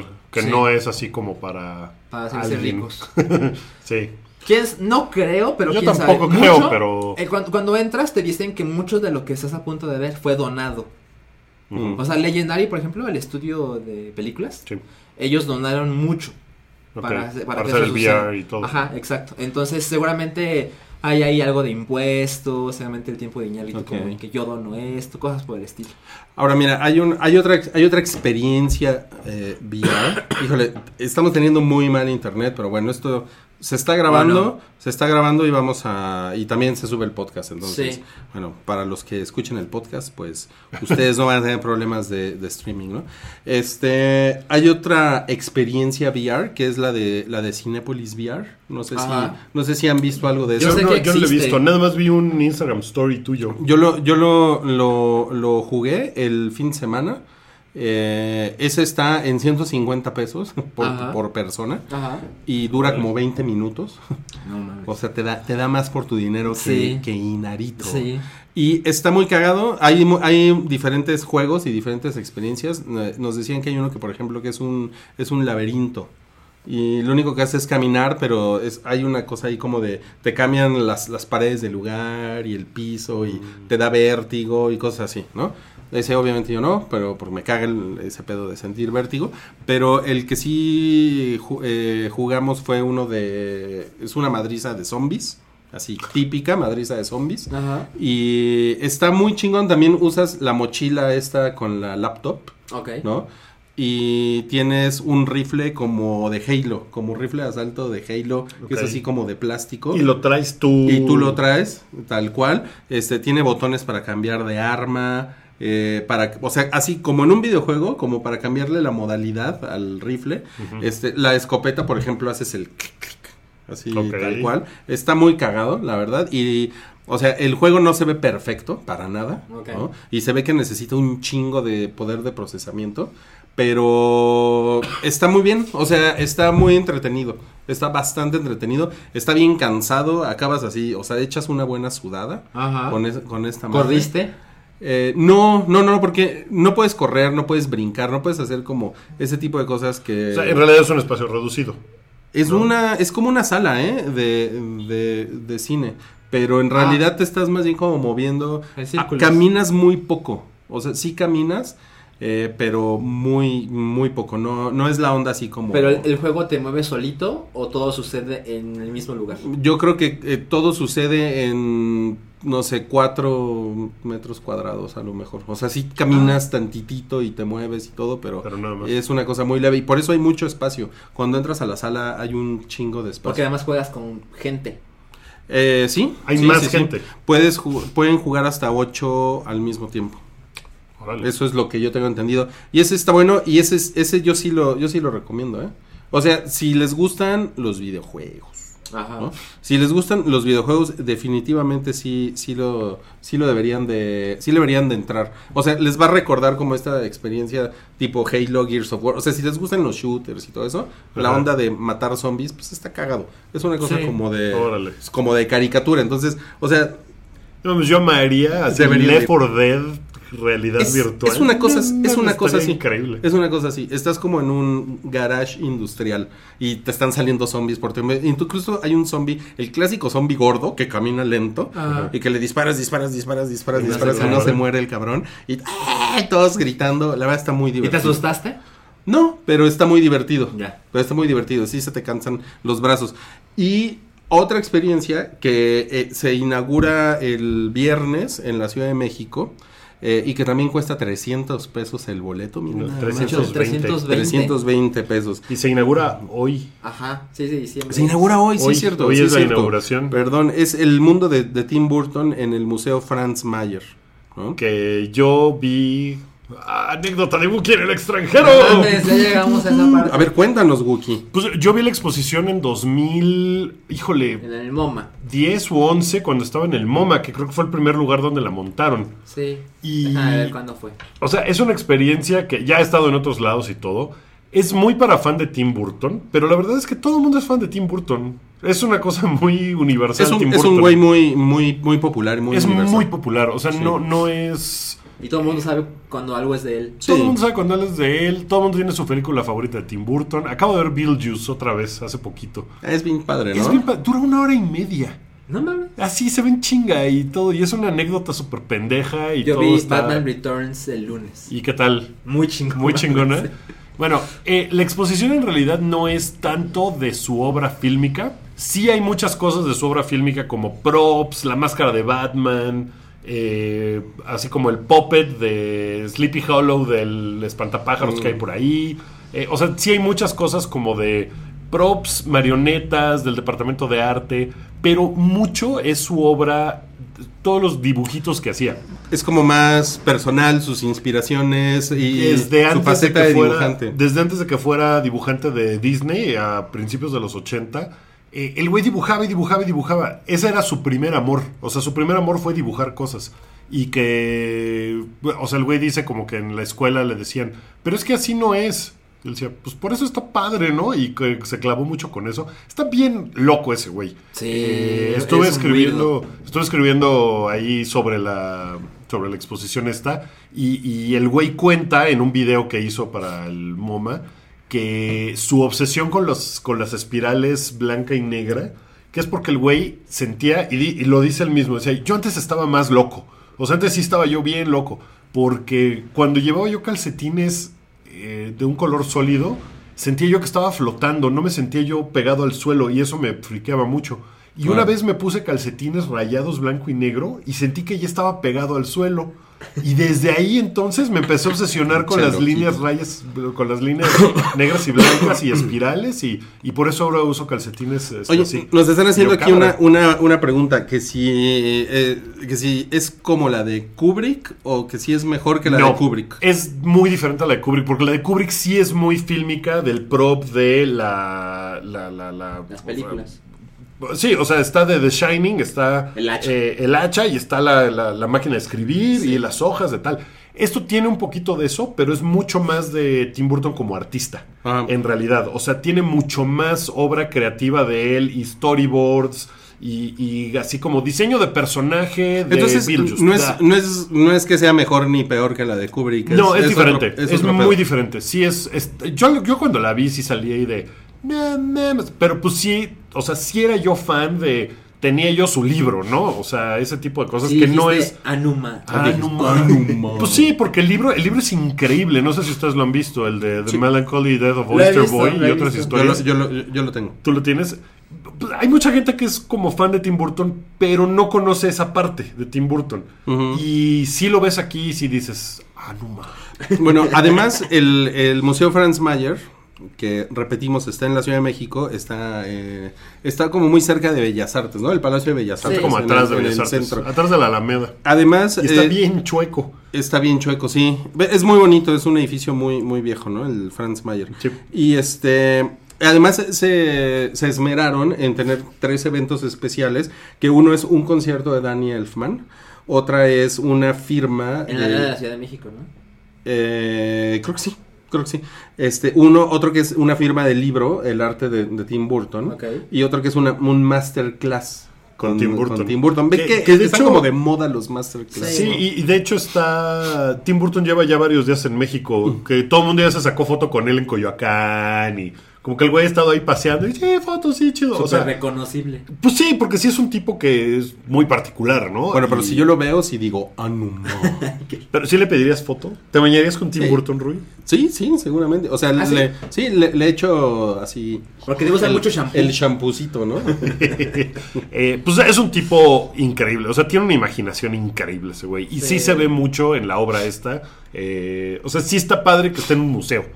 Entonces sí, Sí, vale mucho la pena. Es, está raro porque había dos paquetes, uno que costaba 5 mil pesos, que No traía. Dos libros, Y el ADN una, de bufa- Tim Burton. una bufandita y un Bueno, lápiz de que- Jack Skellington. Recuerden que el, el paquete Stan Lee de la Conque era de 8 mil pesos, ¿eh? Bueno, pero esto no Pero incluye. era Stan Lee. Pero era Stan Lee y esto no incluye. tu- esto no incluye poder hacerle así a Tim Burton. O sea, Tim Burton no aparece en ese paquete Es de Tim 5 mil pesos. O sea, Stan Lee sí le hacen así. pues era desayunar con ese Anuma. güey. Y Stan Lee, Anuma. Ah, no, ma, los piojos. Este, pero este güey no, o sea, no te firma tu libro por esos 5 mil pesos. Está agotado ese paquete, el de 5 mil pesos. Qué cabrón. Sí, ya no hay. O sea, vendieron todos los paquetes. Eso, e insisto, son tres trinques ahí y dos libros. Ahora, ¿por qué cuesta 320 pesos? Pues supongo yo que es porque. O sea, la producción, pues sí está cabrón. O sea, traer tanta estupidez. Sí, o sea, deben, deben haberla montado muy increíble. Pues miren, la exposición de Kubrick eh, era en la Cineteca. Sí. Sí. ¿Y cuál era el costo de entrada? Uy, no me acuerdo, pero eran como 60 pesos. Ok, se- o sea, seguramente hay un subsidio del gobierno ahí muy cabrón. Porque ¿no? era la Cineteca. La verdad es que no hay, no hay forma de que una cosa tan cabrona como una exposición de Kubrick eh, esté tan barata, ¿no? O sea... Sí, porque venía de Londres y mil cosas. O sea, no mames, lo que debe de costar, na- o sea, el cuidado para... Transportar Es las la cosas. puta máquina de escribir de, Ahora, pero, pero también es, es una es un evento masivo, es decir, entra mucha gente al mismo tiempo todos los días, de lunes a domingo. Sí, Pero- y esto también, o sea, va a ser.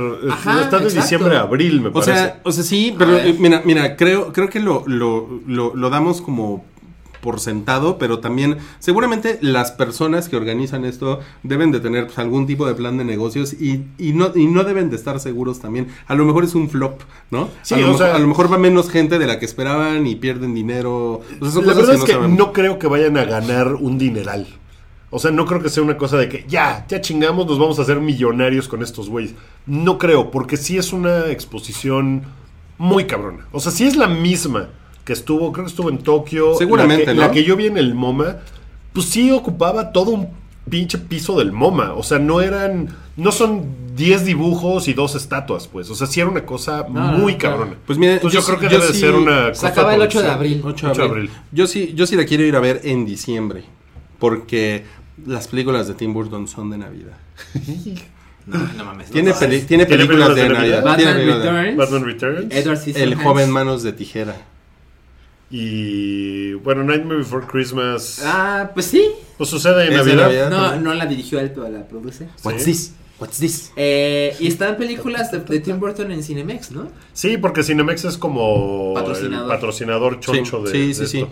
Entonces, bueno, si la, si la vamos a ver en estos días, les digo, yo sí tengo intenciones de verla, pero a lo mejor seguramente lo haré como hasta finales de diciembre y, y pues a ver si en enero le, damos una platicada. la madre, ¿eh? Pero Es ¿sabes, ¿sabes qué cabrón. está chingón? Que puedes comprar los boletos por internet. Por internet y Sí. te dice qué día y, Y todo, ¿no? como que tienes un día y un horario y todo. Sí, eso está muy bien, Eso debe, muy bien debe de ayudar mucho como a que no se hagan así Cuando, filas eternas. cuando yo voy al World Press Photo, que es en el Mayer, no mames, así la cantidad de gente Es es, estúpida. abismal. Y todos Pues- al mismo tiempo. Y... Pues esto es algo que sí deberíamos de ir... O sea, definitivamente vale la pena. O sea, yo del recuerdo que tengo, sí es de... No mames, sí está bien padre. O sea, si eso de MoMA, Insisto, sí dices que sí lo vale. o sea, si, si no eres un fan de Tim Burton y se te hace que Tim Burton qué, Ajá. pues sí No, vas pues a ir no. y vas a decir, ay, pinches garabatos, ¿no? Pero cuando ves así el primer dibujo de Tim Burton de 1980, eh, en el que se basó para hacer Edward Scissorhands, pues sí dices, ay, no mames, qué bonito. O Dices sea, Anuma. Ah, Numa. Anuma, sí, obviamente. o sea, sí piensas, güey, esto está... ¿Han visto el video de- donde John Lasseter le dice a un güey, ven, ven, ven, ven, ven, ven, ven, ven, ven, ven", para que graben al weirdo que está dibujando y abren la puerta y es Tim Burton? No lo he visto. No, ahorita se los pongo. chingón. Es un, es un güey así, un freak. Está muy Y ese está güey. John Lasseter hace 30 años así platicando con sus amigos y... Mira, ven, ven, Y lo, y lo empieza a acosar ¿Quieres ver un sexualmente, pinche ¿no? loco? Pinche loco. Qué cabrón, qué Lo cabrón, abrazo. Qué, qué cabrón. No, es que ese güey eh, tiene una versión de Hansel y Gretel que salió una vez en la televisión y después se volvió como, lo empezaron a usar en Japón o algo así. Está en YouTube. como de culto. Qué cosa más bizarra y extraña de, de, de corto. Y sí está, si, si ponen Tim Burton, Hansel, Gretel, YouTube, ahí está. Y sí es como de, ok, amigo. No, Wow. está bien extraño. Oigan, bueno, miren, tenemos todavía varios, varios temas. Eh, uno es que Wookiee vio dos episodios de Dark. Y otro es el, un, el- creo que el único estreno de la semana, si les gustan, si les gustan los autos, es que se estrena The Grand Tour, la segunda temporada en Amazon. Eh, ok, se estrena, supongo yo que se estrena al mismo tiempo que... Sí, creo que sí, porque sale, Inglaterra. sí, porque es una cosa de Amazon Prime como global. Ah, ok, ¿no? ok. Y la, y la primera temporada es- está cagada, no, no la vi completa, vi como la mitad. Y pues es este pinche desmadre de hacer cosas extravagantes con autos. Estos güeyes son muy cagados, las pruebas y... La verdad es- está muy chingón, está muy chingón. dinero. Sí, está muy cabrón. Y pues insisto, si les gusta el humor británico y si les gustan los autos, ¿no? que pues no es una cosa... O sea, ni una ni la otra necesariamente está pinche, ¿no? O sea, sí es como... No, pues así. no. Sí, Está muy ca- está y es, bueno. es muy cagado que se zurren encima de un BMW de, de 400 mil dólares. es así de- Que se burla del coche mexicano. Se burlaron del coche mexicano. Pero bueno, ese es, ese es como el único estreno medio que vale la pena esta semana. Este, Espérense y- a Star Wars. espérense Star Wars. Bueno, Eh, Dark, y Dark, ajá, que Wookiee la ha estado viendo. que está bien Darks, la serie, es como... No, o sea, el comparativo obvio es Stranger Things, pero alemana. Es una serie alemana. O sea, es original de Netflix Anum- Alemania. Anuma. Ajá. Y es un misterio de pe- pueblo pequeño en Alemania, hay un niño muerto, bueno, hay un niño desaparecido Ah. y, y entonces bajo en circunstancias misteriosas y es como de, pero ¿cómo? Si aquí no pasa nada. Oh, pero hay una planta nuclear misteriosa. Y pasa en los 80. Eh, es que sí y no. Ah, no ma- La foto que mandó Cabri. Eh, ya me desconcentré, ya no puedo pensar en nada más. ¿Se verá? Se verá, van a hacer zoom, cabrón. Eh, lo, lo que, lo que está padre es que es, es, o sea, el misterio es como de, hay, eh, el tiempo no es lineal, el tiempo es circular y el tiempo no sé qué, o sea, se meten como en esa onda del tiempo y, y de repente brincan a los 80 y de hecho está hecha en el futuro. Es en 2019 que sucede la serie, lo que Ah, vemos. cabrón. Y luego brinca... Sale Cabri 2019. Sale Cabri mames. 2019, no mames, hablando, hablando Y de alemán, repente en. Netflix hay un chingo de gente en México viendo esta madre.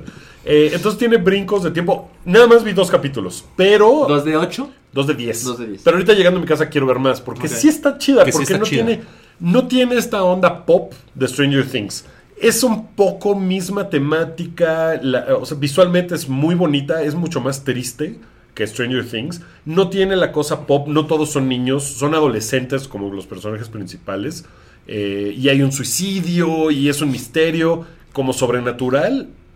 Y sí tiene muchas cosas como Stranger Things, la verdad. Ajá. Pero está padre. O sea, los güeyes eh, se meten en un pedo porque estaban buscando drogas. ¿No? Entonces está más oscurona y más adulta que Stranger Things. Ok. Entonces, si tienen la eriza de Stranger Things, puede que esto les, se las cubra chido. Ah, Ok. ok. Sí vale la pena. Sí no mames, vi, vi hace unos días un tweet del Hombre Granada sobre esta serie que puso que, que, les- que le estaba gustando más que Stranger Things. Eh, Es que sí está. O sea, Stranger Things, creo que todas las cosas que te cagaron, Ajá, esto te podría gustar. ok. ¿No? Porque te digo, sí tiene una cosa como de It y tiene como, pues no sé, la sencilla ahí de la ciencia ficción rara, Ajá. del misterio del pueblo chico donde se pierde un güey, ¿no? Así, el niño desaparece. Ah, chido. Pero está cagada. Sí, está interesante, está padre. Y los personajes se ven que están, está bien actuado, todos están Ok, ok. güerísimos. Oigan, para, para las personas que, bueno, con un- una disculpa, hemos tenido mal internet hoy, pero bueno, las, las personas que están conectadas, ¿Se dan cuenta? No estuvo. Mario, mal internet. mal internet, ¿qué, Otra qué vez. cabrón, eh, güey? ¿Otra vez? Bueno, ya, ya pusimos la foto que nos mandó Cabri, ya está en Twitter. ya la pusimos por si quieren verla. Perdón, perdón, ¿no? Pues, Pues pues sí, se, se fue ahí la onda. Son- Espero que no demasiado. sí, o sea, son cosas, son cosas que no están en nuestras manos, ¿no? No, Wookie, o sea. Sí, ¿qué- o sea, no, no podemos poner un servidor exclusivo para nosotros porque el Patreon todavía no nos da para tanto. ¿no? Exacto. Bueno, La vamos, próxima meta. vamos al no cállate, ¿ok? ¿Hay un no cállate esa semana? Ajá. eh, hay, hay algo. Hay, un- hay John Oliver versus Dustin Hoffman. No. Ah, pues a ver, dinos. no, cállate. No, cállate. ¿Qué, qué pasó? No, pues este. Lo que pasa es que fue, invitaron a John Oliver a un panel para el 20 aniversario de la película Wag the Dog, Wag the Dog. que es increíble Sí. película. Muy ¿Te acuerdas de Wag the Dog? Es muy buena película. Sale sí. Dustin Hoffman. La voy a, Walking la Dead. voy a Y sale Robert De Niro y es, también. y es parcialmente cine turco, ¿eh? Ah, Sí, sí. ¿La es, es sí? medianamente. Pues mira, la película es de Barry Levinson, creo. Ajá. Y sale Robert De Niro y sale Dustin Hoffman. Entonces estaban presentando la, la película, estaban hablando y tal. Y de repente, después de un rato de que estuvieron hablando de la película, John Oliver le pregunta a Dustin Hoffman: Oye, a ver, yo quiero preguntarte eh, y que comentes de qué van estas acusaciones que hay en tu contra de sexual harassment que hizo esta mujer eh, de cuando hicieron tal película juntos y, y que tú la estuviste... Lo cual es una mamada porque no era el lugar para hablar de eso. Pues a mí se me hace que no hay un lugar bueno o malo para hablar de eso. O sea, y John un- Oliver lo dice. Era un panel de Wag the Dog. Pero John Oliver se hace pasar por un periodista. Porque esa es una actitud de un periodista de yo solo vengo a hacer preguntas porque yo soy un periodista. No, yo, yo, lo, yo lo vi. A mí me parece fuera de lugar. Pues lo que el güey dice es, mira, o sea, después empiezan a discutir del asunto, ¿no? Y Dustin Hoffman le dice, ay, pero ¿qué? ¿Leíste algo y ya crees en todo lo que leíste? Y él le dice, pues sí le creo a ella, o sea, si lo dijo... Y, y, y Dustin Hoffman le hace la, la- O sea, tiene la mala puntada de decirle, pero ¿por qué se esperó tanto tiempo para decir esas cosas? Claro. ¿No? Que es como de... Pero es que mira, pero es que esa no es una justificación Claro, pero es nada. que Dustin Hoffman seguramente es un, es un viejito que no está al tanto como de las cosas que se deben de decir. Ajá, en este tipo de casos. Pero- y John Oliver llega así como de voy a acribillar a este pendejo y le, y le tira todas las preguntas y todos los comentarios que, eh, que él sabe perfecto que van a funcionar ajá, para dejar en ridículo a Dustin Bueno, Hoffman. yo, Pues- John Oliver, pues yo sé bien por estás él. viendo. Él- o sea, él- él- pues está chido, porque a Dustin Hoffman nadie lo ha presionado, lo ha cuestionado de ese asunto. Qué O sea, bueno que un pseudo Dustin periodista Hoffman- como John Oliver ¿no? lo, lo esté presionando en un lugar donde no debería de, de pasar eso. Bueno, yo Yo estoy del lado de John Oliver. Yo también. Me, me, me imagino. No, yo no, o sea, yo no, pero bueno, aparte ayer Es tuvimos que- toda una discusión, De, pero de- de hecho, eh, en algún momento dijo Dustin Hoffman que estaba muy incómodo con lo que estaba sucediendo. Y es que dijo, si me hubieran dicho que me iban a preguntar de esto, pues a lo mejor ni venía o... supongo que medio tiene razón, o a lo mejor para ustedes tampoco tiene razón. No, es que espera, ¿no? es decir, entiendo el punto de, puedes pedir una entrevista y decir, oye, señor Dustin Hoffman o su representante, lo que sea, lo quiero entrevistar respecto a este tema. ¿Puede o no puede? ¿Cuándo? ¿Dónde? Etcétera. Y él sabrá si te dice sí o no. Ok. Entiendo ese punto, la verdad. Pero lo más probable es que no ibas a conseguir la información, que no es una información así como que no se debe hablar, a menos que lo hagas cuando él no lo espera. O sea, esta acusación no pasó anteayer, o hace dos días, o hace una semana. Tiene como... Y, y además la, ¿Tres la semanas, negativa quizá? de Dustin Hoffman, pues fue como las negativas de todos los güeyes que después han salido. Fue de... todo no me acuerdo, ¿no? pero de, si lo hice, perdón. Perdón, pe- si, si me si incomodé yo a alguien, pues perdón. Entonces, o sea, el, el punto es que, que como que tomando en cuenta que lo que dijo esta chava probablemente sea cierto, como que defender a Dustin Hoffman de, ay, no, no le hagan esas preguntas incómodas, pues es como de, pues ¿por qué no? O sea, si hizo el güey una culerada. El güey puede no responder nada. El güey podría haber no respondido no nada. responder o sea, nada, el güey ¿no? hubiera podido Pero- decir, ¿sabes qué? Este no es el lugar y no voy a volver a hablar de eso. Y estuvieron media hora discutiendo del Ojalá, tema. ojalá y el viejito hubiera hecho eso, ¿no? Porque yo creo que ni era el lugar, ni lo agarraron en curva, evidentemente, y John Oliver Pero es espera, una ¿dirías- pinche mamada de payaso. Porque eso? el güey se hace pasar por periodista. No me digan que no, porque ayer me Pero decían, güey- no, él es comediante. No mames, eso de, de, no, güey, pero ¿Por qué no te vas a hacer las preguntas que yo te puedo hacer? Porque yo soy John Oliver, el pseudo periodista. Claro, él se hace pasar por un periodista, güey. O sea, no mames. No, pero espera, a ver, es imagínate. que yo ya, yo ya- es que a mí ese güey ya me cagó, ya no lo respeto nada. Pregunta Ya, honesta. Lo odio. Imagínate que alguien, alguien le Ese pregunta. era el odio que te refería. Alguien le Sí, pregunta exacto. a Peña Nieto así, lo de la Casa Blanca, que se trató y que ya se murió el tema y nadie va a pasar nada. O sea, y, y Peña Nieto dice, no es el momento para responder esta clase de preguntas porque vine a dar mi informe de gobierno. Es como, ay, chinga tu madre, no mames. Responde O sea, ahorita, cabrón. Claro, Es- porque es el, mira- el mundo del internet donde todo es un desmadre y todo puede pasar en cualquier No, momento. pero, pero ¿no? es- ¿estás seguro de que eso de es que no era el lugar ni el momento lo dirías con cualquier persona? O sea, si hubiera sido, punto que no hubiera sido Yo creo John que- Oliver. yo creo que en punto este que hubiera caso- sido Bradley Cooper. ¿No? Bradley Cooper lo invitan ahí a tal y le dice, oye, por cierto, ¿qué tienes que decir sobre, sobre esto que te están preguntando? ¿Crees que hubiera sido fuera de lugar y que Bradley Cooper pinche güey? Claro, también, también, sí. O sea, sí lo, sí lo pienso, sí lo pienso porque creo que, la verdad, creo que el, el internet nos, no- nos ha jodido el cerebro de muchas maneras que pensamos de, no, güey, pues yo puedo hacer lo que sea en cualquier momento mientras tenga mi teléfono, a la verga, ¿no? ¿Tú qué? Chinga tu madre, estamos en la vía pública, me voy a cagar encima de ti, ¿no? Yo te puedo decir, ¿por ¿Sabes? qué? Yo vi a John Oliver en algún momento, hasta él estaba incómodo. Sí, él estaba incómodo porque además ese güey no lo hizo. O sea, no era parte de su programa, no era... O sea, era un foro donde alguien más grabó esa conversación. Yo creo que él cree que es periodista. Era de un teléfono. Yo Pero- creo que él cree que es periodista. Pero al contrario, o sea, si el güey lo hubiera hecho para su programa o para hacer un reportaje al respecto. ¿Para qué le hace esa pregunta?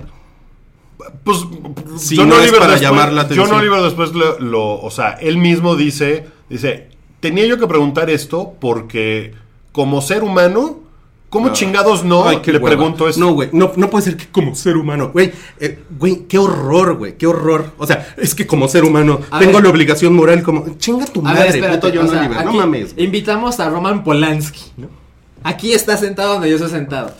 Porque está presentando su nueva película. Tú, neta, no le dirías algo de Mira, lo que está pasando en este mira, año. lo- Tú debes tener algo que Lo, decir. ético es decirle, va a pasar esto. Ajá, te voy a preguntar estas cosas. Eso es lo ético. No es así de, no, güey, como ser humano tengo la así, obligación pero en es el como de, del hype. Pero es como de, lo ético ah, es preguntarle a este güey sexual harasser algo para que el güey no se incomode. O sea, mi punto es, güey, si el güey lo hizo, pues chinga su madre. O sea, hizo algo malo. Es como, Chingue su madre si lo hizo, si lo hizo, lo cual es una especulación porque al güey no le han probado que lo hizo. Ajá. Es que es lo mismo, güey. Es que es un pedo de, no, güey, no, ya, es mi teléfono, güey, ya. Lo que salga Mira, en mi teléfono. Lo que güey. puedo decir, porque nadie- ninguno de aquí, y creo que nadie en el mundo, solo Dustin Hoffman y esta mujer, saben lo que realmente sucede, porque es lo que pasa con esta clase de, de, de diferencias, de sucesos entre dos personas, porque lo- por lo general sucede en privado, ¿no? Entonces nadie se entera más que las personas involucradas. Pero a mí la impresión que me da Dustin Kaufman es, me caga que me preguntes. No es, no lo hice, soy inocente y sabes qué, voy a hablar de esto porque soy inocente. Entonces quiero que la Claro. gente sepa que yo no lo hice. Su reacción fue de, ¿por qué chingados le preguntas, cabrón? ¿Por qué aquí? Tú no estabas. ¿Por qué? ¿Por qué le crees? Eso a mí me parece que... Seguramente hasta pensó quién es este güey, ¿no? Ni lo Pues a lo mejor, a lo mejor. Pero, o sea, y no digo que por eso claramente es culpable. Pero de- definitivamente modifica No, pero, mi sentir. O sea, pero como que, como que estar pensando en, o sea, pues a Kevin Spacey, pues tampoco le han probado nada. O sea, son los Pues no argumentos. le han probado nada. Pues no le han probado nada. Pues no, pero no creerle a las personas que lo acusan es que una mamada. Es que eso es otra cosa. Es que, es que eso es otra cosa. O sea, es lo que estás diciendo es otra cosa. O sea, eso es como el. Eh, Pero no creerle es una mamada, no es lo mismo que decir que es el, güey- el güey sea culpable o no. O sea, son dos cosas distintas. Son dos cosas distintas. Neta, son dos cosas distintas. Pues sí, pero si le crees a alguien, pues Si entonces es culpable. Si le crees el otro güey es culpable, no, ¿por qué? Es que así, así no funcionan las leyes, así no, así no funciona, así no funciona el pedo. No, o pero sea, espera, ¿cómo? A ver, a ver. O sea, si yo creo, si yo- yo creo que hacia Argento, Harvey Weinstein la acosó y todo, o sea, si yo le creo a Asia Argento, pues entonces Harvey Weinstein es culpable. A ver, voy a, voy a, voy a salirme de ahí. Si a él lo acusan Ajá. de que se robó algo de una tienda. Sí. Ajá. Ajá. Y yo creo que sí se robó él algo de una tienda. Ajá. Eso no lo vuelve culpable. Para ti, sí. O sea. No, no, no, no, no. Culpable es un cabrón que ya dijeron, a huevo, allá hay pruebas, hay un video, ya hubo un juicio de posición o lo, la verga que sea, no soy abogado, ¿no? El güey es culpable. Eso, o sea, mi opinión personal no lo vuelve culpable o no. Lo que yo crea no Ya, lo vuelve culpable o no. Es lo mismo. Ajá. U- O sea, si Bueno. ustedes o quien sea le quiere creer a todas las personas que dicen todas las cosas que dicen sobre güeyes que acosan y el harassment y la chingada, está perfecto, pero eso no vuelve culpable a estas personas. güey. Ok, legalmente veo, veo claramente tu punto. Es que es la verdad. Eh, o sea, eres culpable hasta que se demuestra. Bueno, pero, o sea, si Salchi se robó algo o no y tú lo cuestionas, o sea, pues no, no, no se me hace que sea. O, o sea. Este güey, todo John mundo puede no tener una fue. opinión, o sea, está John también- Oliver eso no es fue con su teléfono a decirle, a ver, güey, aquí están mis cámaras, dime ahorita, ¿tú lo hiciste o no? O sea, no fue así como sucedió. No. Por eso es que no es la onda de John Oliver está tratando de llamar la atención. No mames, John Oliver es un Güey, payaso. John es un Oliver no tiene que, está- llamar la atención. Ese güey ahorita es la figura de, de comedia más importante de Estados Unidos. Está bien, está bien. Chingón por él, ¿no? Pero es un güey, es un güey que también necesita como hacer chingaderas, ¿no? Para mantenerse vigente. Y el güey sacó un tema al cual no lo invitaron, ese no era el tema de discusión, por, por humanidad, yo lo voy a hacer. Ay, Bueno, a ver. huevos, güey. Neta, no mames. Ahora, No con mames. todo esto, ¿cómo te sientes con lo de la revista Time? De que la persona del año son los Silence Breakers. A mí no, no me conmueve eso. O sea, no me conmueve, no me conmueve por las, por las personas, Ajá. ¿no? Eh, o sea, no es, no es un pedo que yo tenga con, con el tema. Yo tengo un pedo, un pedo en general con la conversación en internet desde hace un par de años con los temas sensibles. O sea, yo tengo un pedo con eso. Entonces, yo veo que Time, los Silence Breakers, y para mí es ya. Hueva, porque la neta, yo ya no estoy ahí. O sea, yo estoy muy hasta la madre de este pedo como de, ay, es que como ser humano lo tengo que decir. O sea, todas esas cosas a mí me tienen muy harto. Entonces, Bueno. evidentemente, se me nota y, Sí. ¿no? Y, Bueno, solo una cosa. John Oliver nunca ha dicho que es periodista. No, pero la verdad es que el güey hace todo un show que lo, que lo vuelve como, mira. Pues es que su show está más informado que muchos noticieros. Sí, claro. Bueno, no, sí, y además tiene investigación periodística. Claro, el güey sí. sale, sale con su corbata y todo, y, y habla hacia la cámara y la chingada, Sí. ¿no? O sea, la verdad es que de repente digo, ah, no, no es periodista. Entonces, ah, es, entonces es un güey, es un comediante que, Sí. lo, que lo que hace es toma investigación periodística, es cínico, es cagado, es muy cagado. A mí me han gustado muchas cosas que el güey ha dicho, ¿no?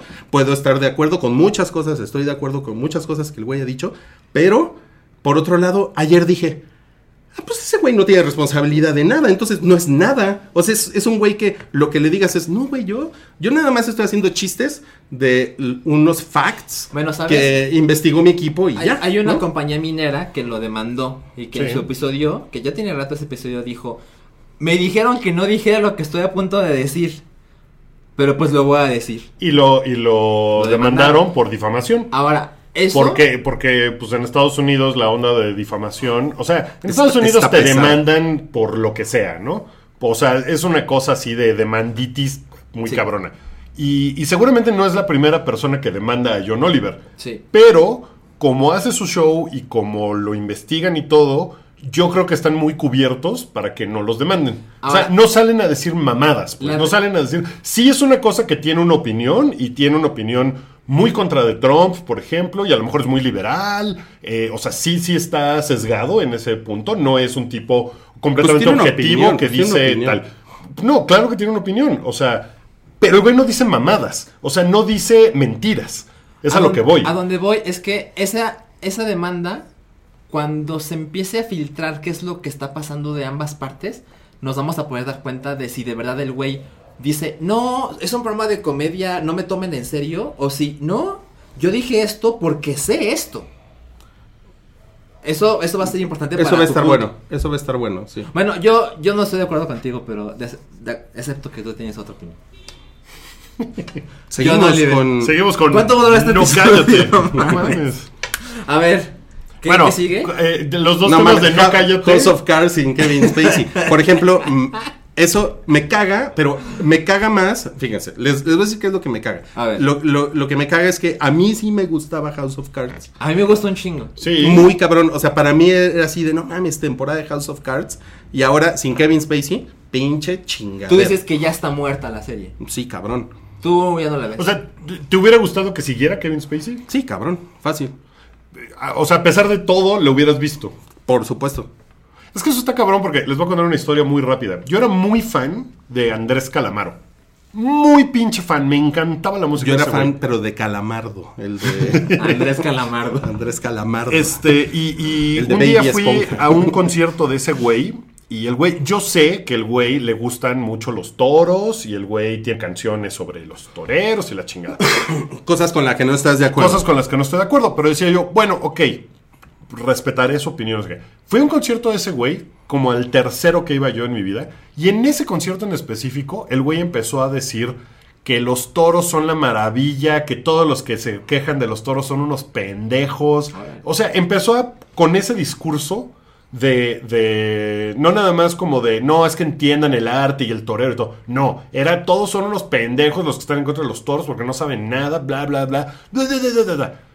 Eso, eso me arruinó el concierto y la música de ese güey. Nunca volví a escuchar música de ese cabrón.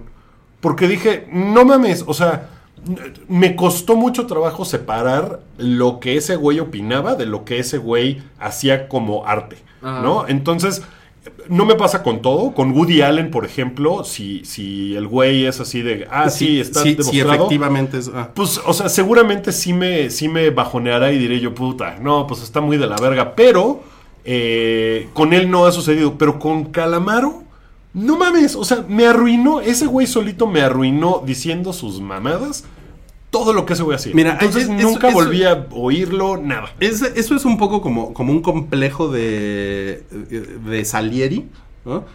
De, no sé si vieron Amadeus, Sí. la película de... Es una película de 1984 de Milos Forman. Y ahí este eh, Salieri, que es este cabrón...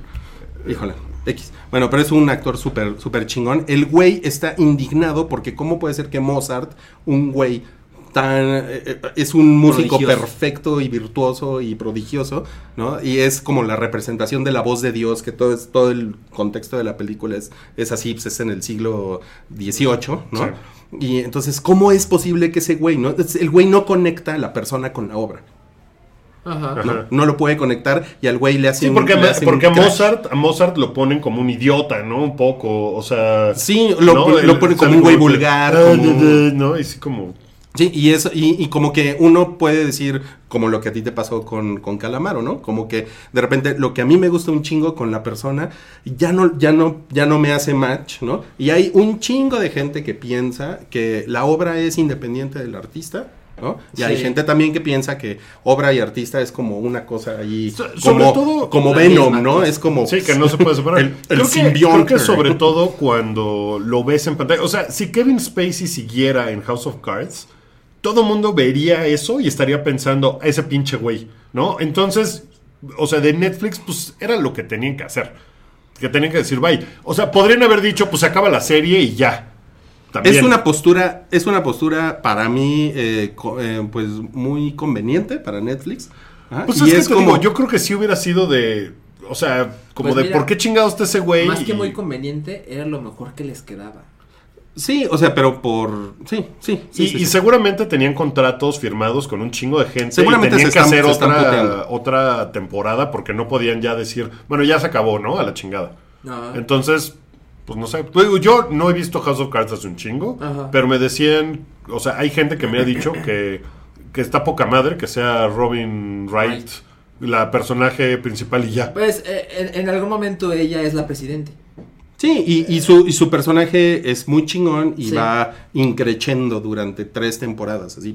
Ajá. y está padre, pero, pues no, o sea, Mira, o sea, ah- House of Cards, el, el espíritu era Frank, No, sí, cabrón. Cabrón, Además, ¿no? yo tengo una gran curiosidad de cómo lo van a matar.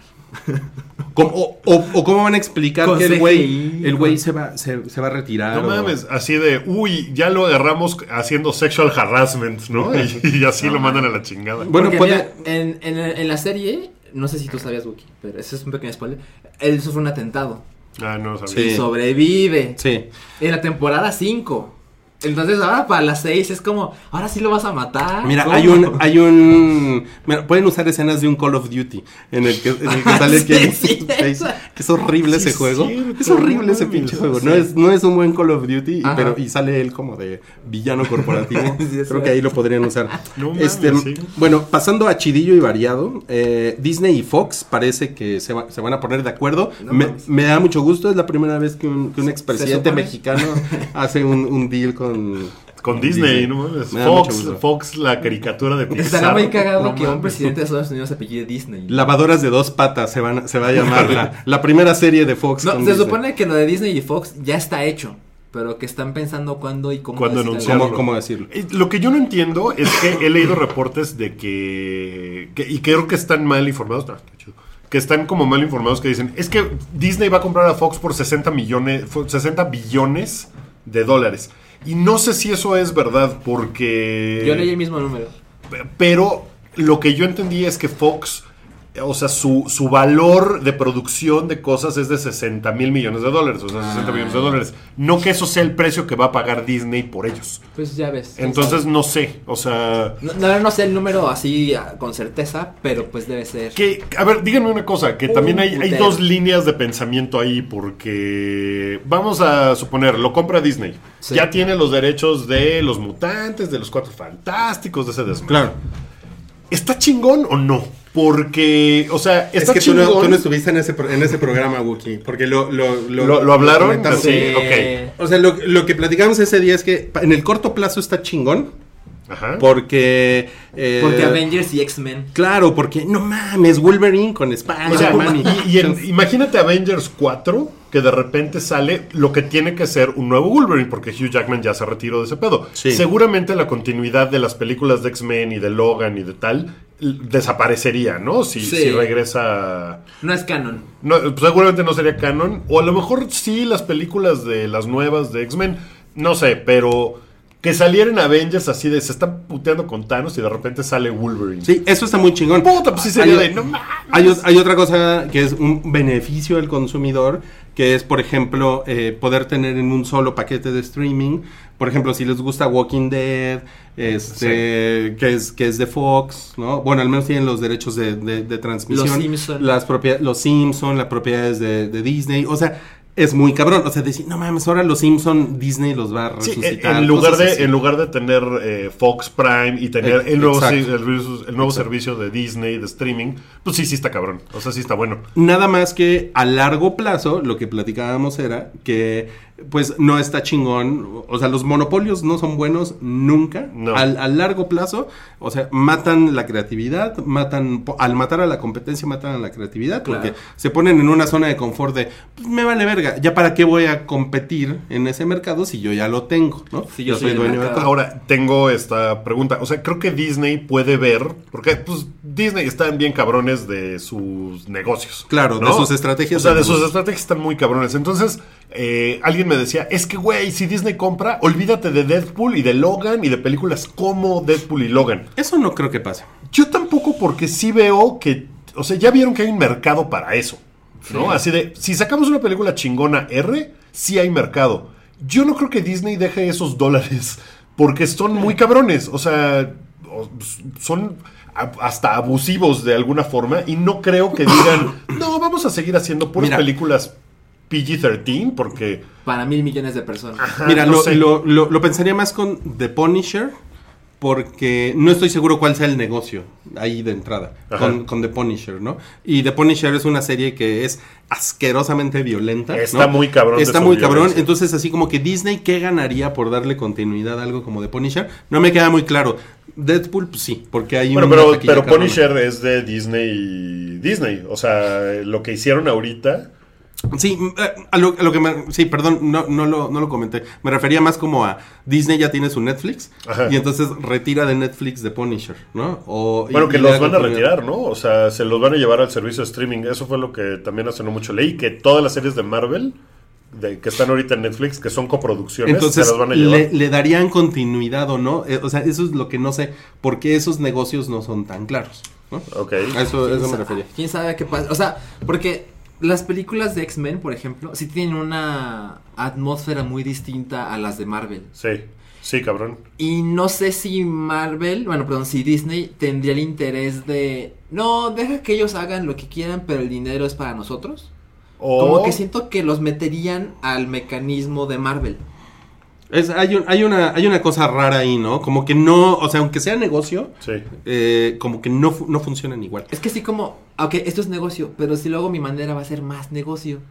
Ajá, entonces como que sí, a lo mejor el punto ahí que, te- que, la, que los conspiracionistas quieren decir es que Disney a lo mejor diría, hago 600 millones con CSR, pero si fuera PG-13 haría 1200. sí, no No, mames. sí, claro. Eso, eso Pero a lo mejor lo que hacen es. Voy a hacer una de 1200 y una de 600. O sea, eso es lo que yo creo que es lo que acaba pasando, sí. ¿no? Como O sea, de. tienen ver, el músculo, Vamos ¿no? a rebotear X-Men a la chingada. Los vamos a meter al, al universo que ya tenemos. Y, y a los cuatro fantásticos y su desmadre. Y además vamos a hacer las otras cosas así de. Para que echen su desmadre. ¿No? Por eso digo que no creo que dejaran esos dólares también. O sea, como que quieren todo. Porque son muy cabrones claro. esos güeyes. Claro. Mira, me entusiasma mucho una película chingona de los cuatro fantásticos. Estaría muy padre, por fin. O sea, chingón. ¿se puede? Pues te- esa es la teoría de por qué no han anunciado nada de la fase 4 donde dicen que ya tienen 20, 20 películas, películas. planeadas, o sea, pensadas. Entonces, puede ser En que ya sepan, que ya sepan, no, pues vamos a hacer este la nueva A película ver si de la los mole ya se ve bien, ¿no? A ver Sí. si por fin Sale, lo sale la mole en el 2022 y todos, ¡ah, no más! Oigan, esta es de No Cállate, No Cállate. Despiden a Brian Singer. Ese güey también, yo creo que su carrera ya valió madres, ¿no? O Pero, pero está raro porque Fox dice que lo despidieron porque, porque el güey se, se portó muy poco profesional y él dice que lo despidieron injustificadamente porque tiene un familiar muy enfermo y él Uno tenía de sus que irse. padres. Uno de sus padres muy enfermo y Que él que dijo, me tengo que ausentar de la se producción. tenía que ausentar. que fue lo primero que dijeron, así de, ah, se, se ausenta por esto. Pero después dijeron, no, este güey ha hecho un desmadre en el set. Ya ni vuelvas. No, mejor llégale. Vamos a buscar a otro. Pues y es que él está dirigiendo eh, Bohemian Bap. ¿Cómo? Bohemian, Bo- Bohemian Rhapsody. Bohemian Rhapsody. Y, y también está el rumor de que se lleva mal con Remy Malek. Y él, él lo aceptó. Dijo, nos llevamos muy mal. ¿Ah, sí? Y a una vez creo que le aventó cosas. Ah, sí. Pero nos arreglamos muy profesionalmente y estábamos trabajando chingón. Eso dice Brian Singer. Bryan Singer. Pero Brian Singer ya lleva como varios. Sí. ¿No? Ahí así como.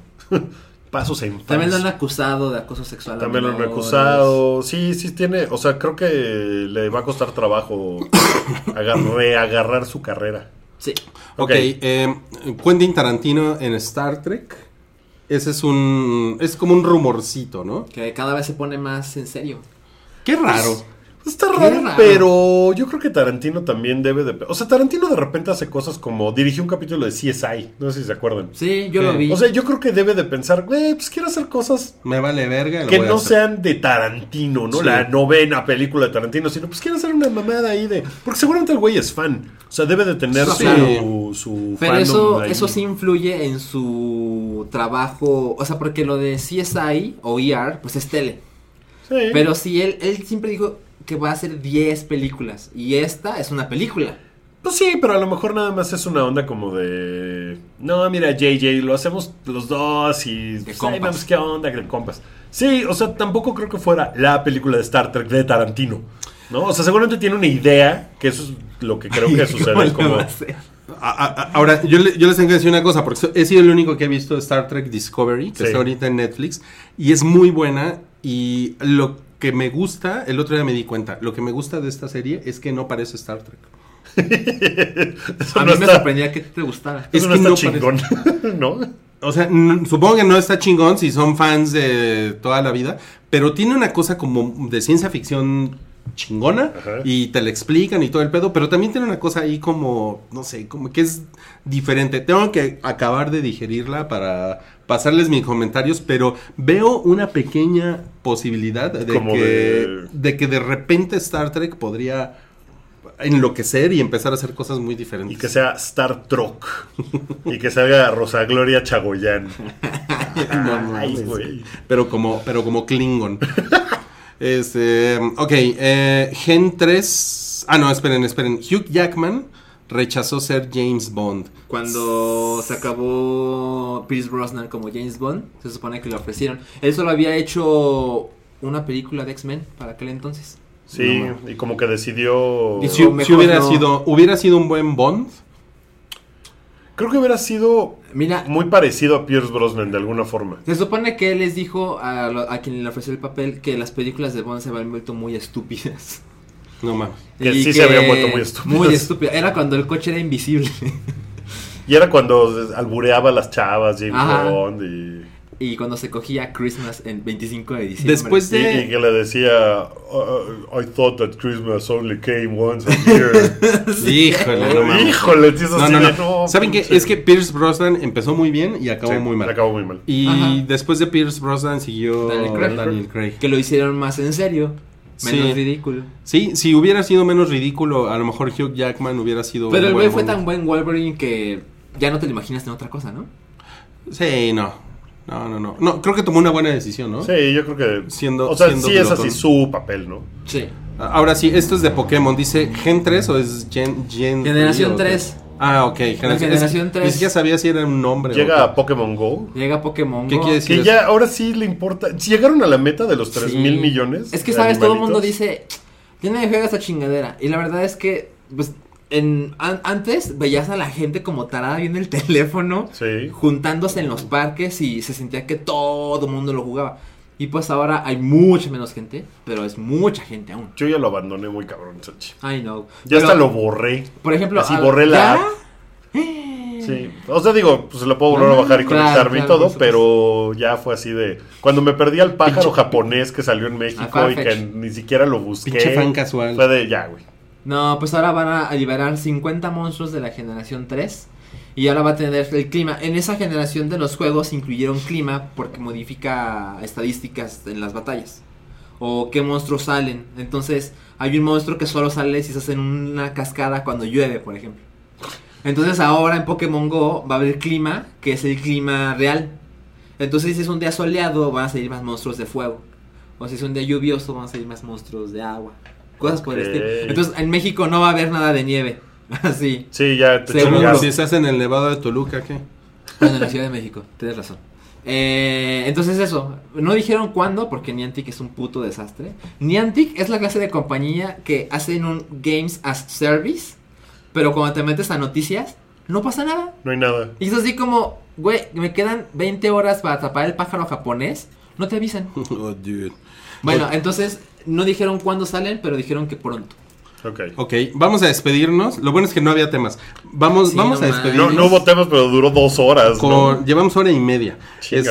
Este, Ryan Reynolds será detective Pikachu. Sí, él, él será la voz. Porque esta película, recuerden que es la que se anunció hace mucho.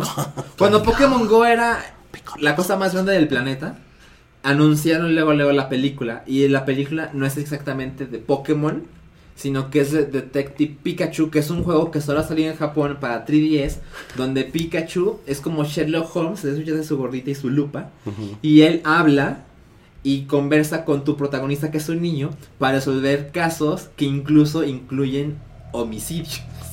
No. Pero es un juego que quedó inconcluso en Japón, así que lo acabo. Yo nunca lo he jugado, esos son en japonés, ¿sabes? Pero cuando lo acabas te dicen así como. ¿Qué aventuras te esperan? a bla, bla, bla? ¿Qué Y la- homicidios te esperan? La segunda parte aún no ha salido, pero lo que seguramente sucederá.